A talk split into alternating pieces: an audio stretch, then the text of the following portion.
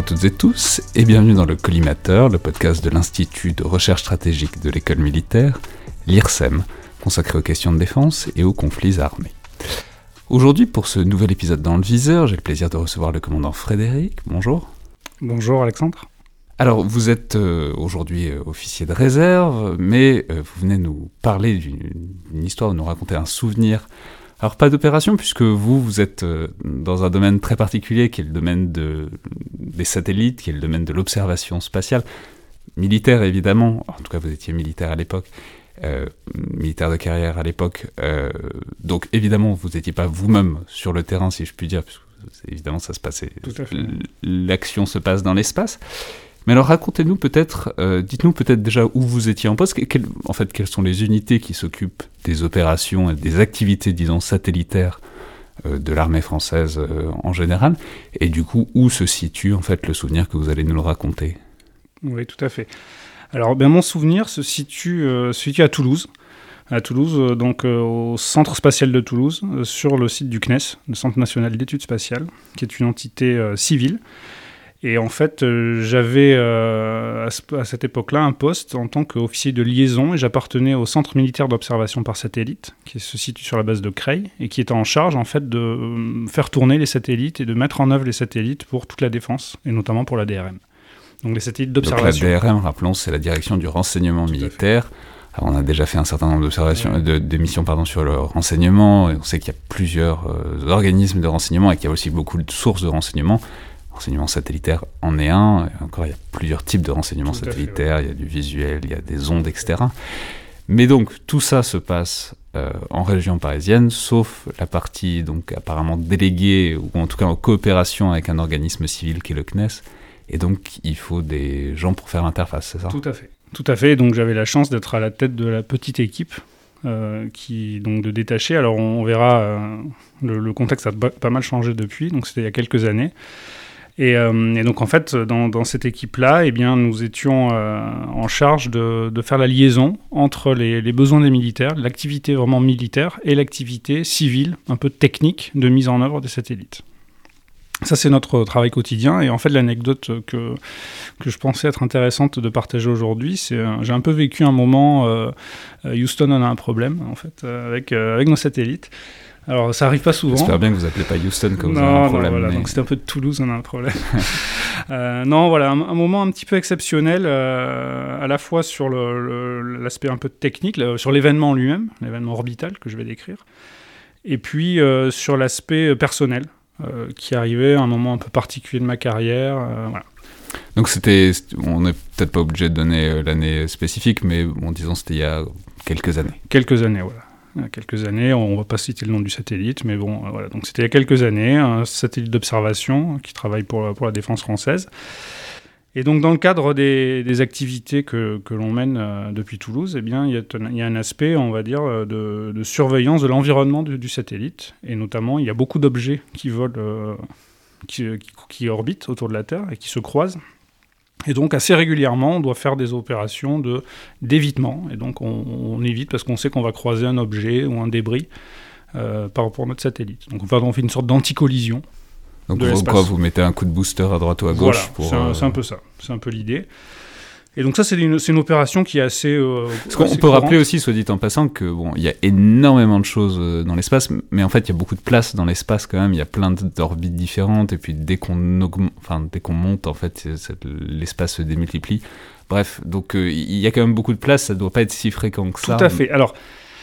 C'est pas si fréquent, sauf que dans le domaine du spatial, les, les gens sont extrêmement précautionneux.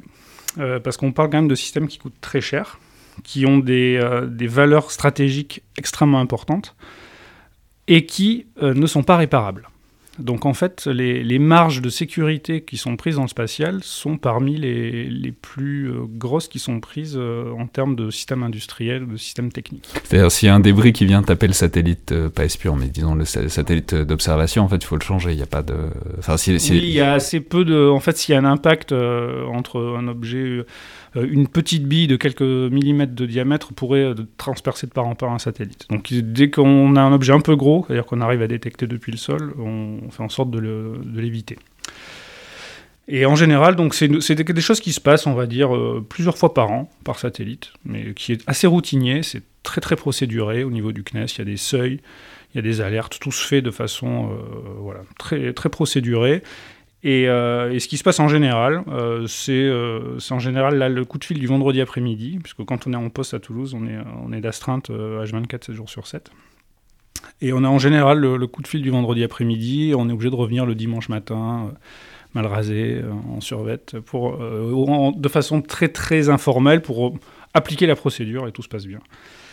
Et ben, sauf ce jour-là, en fait, on était vraiment dans un contexte particulier parce qu'il y avait une grosse réunion annuelle de tous les grands chefs militaires et euh, des GA et autres à, Toulouse. DGA, rappelons que c'est la Direction Générale de l'Armement.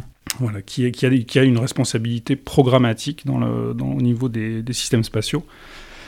Et donc il y avait cette, euh, cette grande messe annuelle. Euh, donc, euh, c'est-à-dire, c'est la DGA qui se charge de mettre en place, de construire, de mettre. Alors, de, oui, qui, de, qui contractualise auprès d'industriels, donc Airbus et Thales en général, et qui, qui a un vrai rôle assez important dans toute la durée de vie des systèmes spatiaux et pas juste au niveau de au moment de leur achat mais vraiment pendant toute la durée de vie. Donc euh, la DGA est, est impliquée aussi euh, vraiment pendant de nombreuses années sur les programmes. Donc il y avait toutes les bonnes fées du satellite qui se réunissaient à Toulouse ce jour-là Pour un peu le, bilan annuel de, fonctionnement. Et il se trouve qu'on a eu ce jour-là une alerte de croisement euh, un peu dangereux. Et, et, en fait, il avait plusieurs caractères assez exceptionnels, puisque on avait donc un de nos satellites qui allait croiser en fait un autre satellite, ce qui est assez rare, parce qu'en général, on croise plutôt des morceaux, des débris, des morceaux de fusée ou autre. Là, on, croisait un autre satellite, un satellite qui était opérationnel, un satellite qui venait d'être lancé par une société du New Space euh, californienne. Et on avait une probabilité de collision, donc en général, on travaille avec des, probabilités, qui était euh, 10 000 fois supérieure au seuil pour lequel, en général, on déclenche une manœuvre. Donc autant dire que... Juste pour avoir une idée, c'est vous déclenchez une manœuvre à partir de quel alors, on est sur des. En général, en tout cas à l'époque, euh, on déclenchait sur euh, des probabilités de 0,05%. Donc on voit c'est les, marges que se prennent, voilà, qui sont très élevées. Et là, on était à une probabilité de 12%. Donc on voit, euh, on était dans des... Voilà. Et en plus, avec la, la difficulté qu'on avait potentiellement en face un objet qui allait bouger, puisque c'est un satellite qui venait d'être lancé par une société, qui était en train de le manœuvrer peut-être. Et donc on avait une incertitude encore plus grande, et puis c'était un gros, un gros bébé, hein, c'était plusieurs centaines de kilos, donc euh, autant dire s'il y avait collision, on perdait tout. Et donc il a fallu euh, trouver des moyens euh, bah, d'appliquer de, la procédure, mais dans ce contexte un peu exceptionnel. Et, alors le moment un peu particulier. Mais, alors du coup, qu'est-ce que vous faites? Vous, appelez, vous appelez la Californie? Ben, en... fait, on, on s'est retrouvé à devoir faire ça, mais c'était pas simple. C'était pas simple parce que on s'est retrouvé donc à faire notre réunion un peu d'urgence euh, traditionnelle, sauf que là, elle se passait dans un contexte qui, ne l'était pas. À la fois, donc, comme je viens de le dire, la probabilité était élevée. On allait devoir trouver un moyen d'appeler le centre de contrôle de la, société euh, américaine, ce qui n'est pas procéduré, parce que ça, c'est pas prévu. Et on avait dans la pièce, à ce moment-là, en fait, tous les grands pontes qui étaient là pour la réunion annuelle, qui étaient venus euh, dans le centre de contrôle assister à ce qui se passait et avoir en fait en vrai cette interaction entre le CNES euh, et, des gens de l'armée qui sont là pour euh, s'assurer que tout, fonctionne bien. Parce que j'imagine qu'en plus, ce qu'il doit y avoir d'un peu compliqué là-dedans, c'est que vous, c'est un satellite militaire, donc euh, j'imagine que vous dites pas à tout le monde où il est ni ce qu'il fait. Exactement. Donc appeler une société du New Space euh, pour lui dire que vous avez un satellite secret qui... Euh, enfin bon, ça, ça peut poser Exactement. des problèmes non, non, mais c'est une, une, excellente question, euh, parce qu'en fait, il se trouve que depuis 2009, en fait, la France avait négocié avec les États-Unis, petite parenthèse, les États-Unis ont un réseau de surveillance de l'espace qui, qui surveille à peu près tout et à toutes les altitudes et tous les objets, et ils publient un catalogue de ces objets qui est accessible sur Internet. Et jusqu'à la fin des années 2000, en fait, les satellites euh, espions français étaient sur ce catalogue. Et la France a, exigé euh, en 2009 et a négocié avec les Américains d'arrêter de, publier. Donc en fait, nos satellites ont disparu du catalogue officiel. Alors les Américains le savent, mais les, autorités américaines le savent, mais euh, les sociétés privées ne le savent pas. Et concrètement, cette société a lancé son satellite sans savoir qu'il y avait un satellite euh, sur cette orbite-là. Et effectivement, euh, lors de la résolution de la situation, il a fallu lui l'appeler, mais sans lui dire que c'était un satellite espion français, bien évidemment. Mais il a déjà fallu savoir où appeler. Parce qu'évidemment, euh, sur euh, le site internet de la, de la start-up, euh, il n'y a pas forcément le numéro de téléphone de la salle de contrôle. Donc en fait, il a fallu appeler les autorités américaines qui ont dit bah oui, oui, on les a bien immatriculés, parce qu'il y a des immatriculations des satellites. Mais en fait, vu qu'ils viennent d'être lancés il y a quelques semaines, en fait, on n'a pas encore fait toute la paperasse. Et donc on n'a pas encore les numéros de téléphone. Donc il a fallu aller sur Internet, appeler le numéro, le service de presse. vous avez appelé le standard, quoi, littéralement. Pratiquement. Voilà pour confirmer qu'il n'allait pas manœuvrer, parce qu'en fait, le risque, ça aurait été que bah, nous, on fasse un, évitement euh, par la gauche, entre guillemets, et puis qu'eux, ils fassent la même chose, sans le savoir, sans parce qu'ils étaient en, plus en pleine phase de mise à poste, donc c'est des moments où potentiellement ils manœuvrent tout le temps, et voilà. Ça, c'est bien fini. On les a eus, euh, on a pu faire notre, notre manœuvre, mais c'était. Euh, voilà, il y a vraiment eu ce moment où on était dans la salle de contrôle. Euh, donc qui est une salle en plus, euh, une cage de Faraday, avec, euh, donc qui empêche les ondes de passer, donc pour éviter qu'il y ait les téléphones qui puissent être écoutés, avec un double SAS sécurisé, avec une énorme porte blindée, voilà, on est là-dedans. on est autour d'une grande table de, mission, alors dans laquelle, comme je disais tout à l'heure, en général, c'est très informel, c'est très cool, c'est très détendu. Et puis là, en fait, on était assez endimanché parce qu'il y avait cette grande réunion, tous les chefs autour. Et puis, en fait, il y a eu une, un vrai moment un petit peu, sans jeu de mots, en apesanteur, avec le, chef de mission du CNES, euh, moi qui étais euh, bah, ce jour-là d'astreinte et en charge de, représenter les intérêts de la défense. Donc j'étais le, dernier maillon euh, militaire sur ces... Et donc on a, parce que ce que je viens de résumer, ça c'est on n'a pas trouvé tout, de suite la solution, c'était pas simple, il, fallait prendre des décisions rapidement pour, pour essayer de minimiser en fait l'impact opérationnel, c'est-à-dire que le satellite puisse continuer à faire ses images et que les gens sur le terrain ne s'en aperçoivent même pas. Et d'ailleurs, en général, les opérations euh, spatiales ont fait en sorte que les utilisateurs, ce soit totalement transparent pour eux. Et donc, il a fallu faire de la gestion de crise dans ce contexte euh, assez particulier. Et on, voilà, on parlait d'objets euh, qui sont très hauts, qui volent très vite au-dessus de la tête. et, dans ces cas-là, ça fait quoi d'avoir les grands chefs C'est-à-dire, est-ce que est-ce qu'ils regardent, est-ce qu'ils sont intéressés? Est-ce qu'ils commencent à donner des idées, à dire ce qu'il faudrait faire? Est-ce qu'ils continuent leur réunion comme si euh, de rien n'était? Alors, de, mon expérience dans le spatial, euh, non, en général, ils écoutent. Bon, il se trouve que ça faisait plusieurs années que je travaillais à, cet endroit-là, donc je, je, connaissais bien bien mon sujet d'un point de vue technique. Euh, ils ont vu que la, la, relation aussi, la, vraiment la, symbiose qu'on avait avec l'équipe du CNES et, mon équipe, euh, elle était vraiment très très bonne. Il y avait une vraie fluidité, on se comprenait, on savait, euh, on comprenait les implications de, ce que pouvait dire l'un envers l'autre. Et en fait, tout le monde a écouté euh, assez religieusement. Et, c'est vrai qu'après, on en a reparlé avec. Mais non, mais c'est intéressant parce que c'est quand même une interaction. c'est une interaction de crise civilo-militaire. C'est-à-dire, vous êtes, vous êtes dans une zone de crise, enfin, dans un, pas dans une zone, mais dans une situation de crise. C'est-à-dire, c'est pas une hiérarchie militaire euh, ordinaire qui euh, prend le relais ou vous donnez des ordres à tout le monde, puisque c'est le CNES qui, gère le truc. Tout à fait, tout à fait. Là, je ne, donnais pas d'ordre, effectivement, euh, mais tout l'enjeu du poste sur lequel, sur lequel j'étais à, cette époque-là était justement de créer cette relation de confiance, de montrer que bah, les militaires, on, a notre place, on a notre périmètre. Euh, le CNES a son périmètre, euh, avait son périmètre en tout cas, on, verra que les choses ont évolué depuis. Euh, mais donc voilà, il y a vraiment cette, interaction et, c'était, normalement sur le papier, le CNES a toute délégation pour, pour œuvrer. Mais c'est vrai qu'on a... le choix avait été fait dès le milieu des années 90, dès le lancement des satellites militaires, de garder une petite section donc de 3, entre 2 et 4 militaires sur place pour quand même euh, garder un œil sur ce qui se fait. C'était pas du tout de la défiance, hein, c'était vraiment. Euh, il y avait beaucoup de reporting vers le haut aussi pour que les autorités militaires comprennent ce qui se passe au niveau, du, au niveau des, moyens spatiaux militaires et puis quand même garder un œil euh, que, voilà, que tout est bien pris en compte. Quoi. Et vous venez de différentes références, vous, enfin, vous venez de dire que ça a évolué, c'est-à-dire là, l'armée a repris la main sur les satellites militaires Alors l'armée n'a pas repris la main, c'est toujours avec le CNES mais le contexte a, beaucoup évolué. Euh, juste deux chiffres. À l'époque, euh, on était donc, je disais, entre, on était trois, mais on a été sur entre le milieu des années 90 et, euh, et on va dire la, on va dire 2019. Il n'y a jamais eu entre plus de quatre personnes.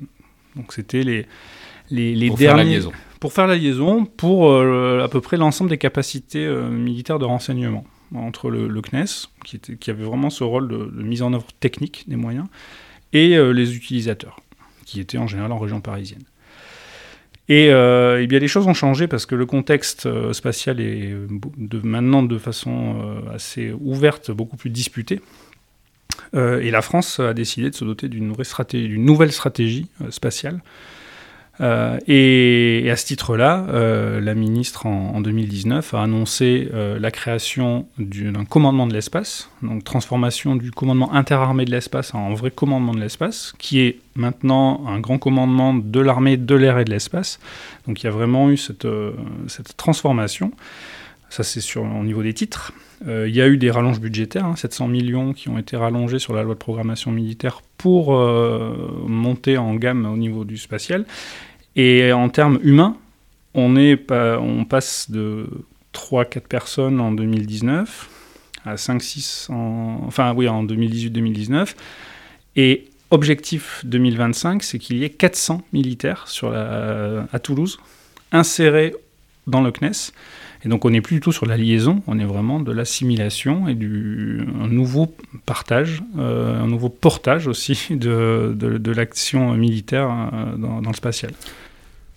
Oui, c'est ce que j'allais dire, c'est euh, 400 militaires, c'est euh, enfin c'est pas que pour faire de la liaison parce que sinon ça va ça va être bien lié. Enfin, Effectivement, ça- effectivement. Alors là, on, on va totalement changer de. de- Donc c'est- les choses sont en train d'évoluer. Donc il s'agit maintenant que les militaires opèrent eux-mêmes les satellites Tout militaires. à fait. Alors, il y a toujours un partage avec le CNES. hein, les, choses euh, ne, vont pas, ne sont pas totalement remises à plat, mais euh, il y a donc depuis, euh, une grosse année d'anciens officiers de liaison, alors pour la petite histoire que j'avais recruté il y a quelques années, qui étaient là pour au départ faire de liaison, et puis on, dans le cadre de ce grand mouvement de, de, vraiment de, développement du spatial militaire, eh bien, ont été intégrés, mais à part entière, dans les équipes de mise en œuvre technique des satellites par le CNES. Donc ils ont vraiment, euh, ils sont montés en gamme d'un point de vue euh, compétences techniques. Et donc c'est les deux premiers opérateurs militaires de satellites. hein. Ils, ont, été dans la presse euh, il y a quelques, semaines. Ils ont fait il y a eu pas mal de com fait euh, autour d'eux, parce que c'est- une vraie première de,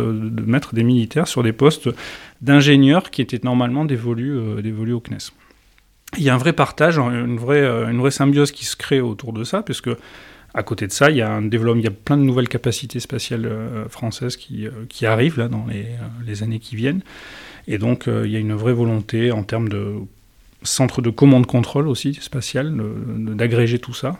Aujourd'hui, il y a des choses un peu en région parisienne, un peu à Lyon, un peu à Toulouse. Et donc, l'idée, c'est de rassembler tout ça à Toulouse et d'avoir une meilleure cohérence et d'être beaucoup plus efficace pour que la France euh, ben, euh, continue à garder sa, hum, on va dire, sa, présence dans l'espace, son- garder son accès et garder son, son utilisation souveraine de l'espace euh, euh, dans, ce, dans un nouveau contexte disputé. Quoi. Voit, euh, Donc pour le dire clairement, quand on dit que euh, l'armée de l'air devient l'armée de l'air et de l'espace, etc., que c'est une montée en puissance et qu'il y a des nouveaux métiers, des nouvelles fonctions, des nouvelles options pour les gens qui sont intéressés par le spatial pour faire du spatial militaire, c'est pas la Space Force euh, aux États-Unis. encore. Mm, Enfin, Mais- encore, encore, on sait pas très bien ce que c'est que la Space Force aux États-Unis non plus, mais c'est c'est là, quoi. C'est dans ces trucs-là de euh, ce qui auparavant était relativement délégué au secteur privé, l'idée que euh, les, armées françaises vont, prendre, enfin en l'occurrence l'armée de l'air et de l'espace, donc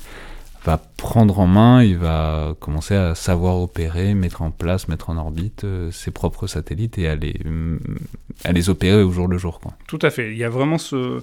Le, le- il, y a, un peu une nouvelle dynamique à créer avec le CNES. hein. C'est euh, l'enjeu de, tous les tas de groupes de travail qui sont en cours euh, sur, sur ce sujet-là.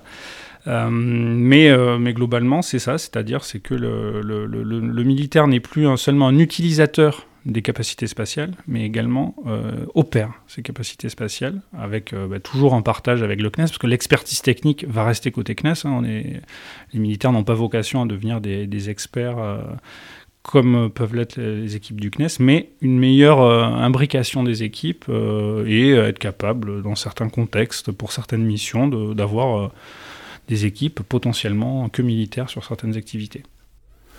On attend avec impatience une, série Netflix sur la vie sur les campus, sur les campus de Toulouse du CNES. pour écrire des, des, des scénarios. Merci beaucoup, commandant Frédéric. Merci Alexandre.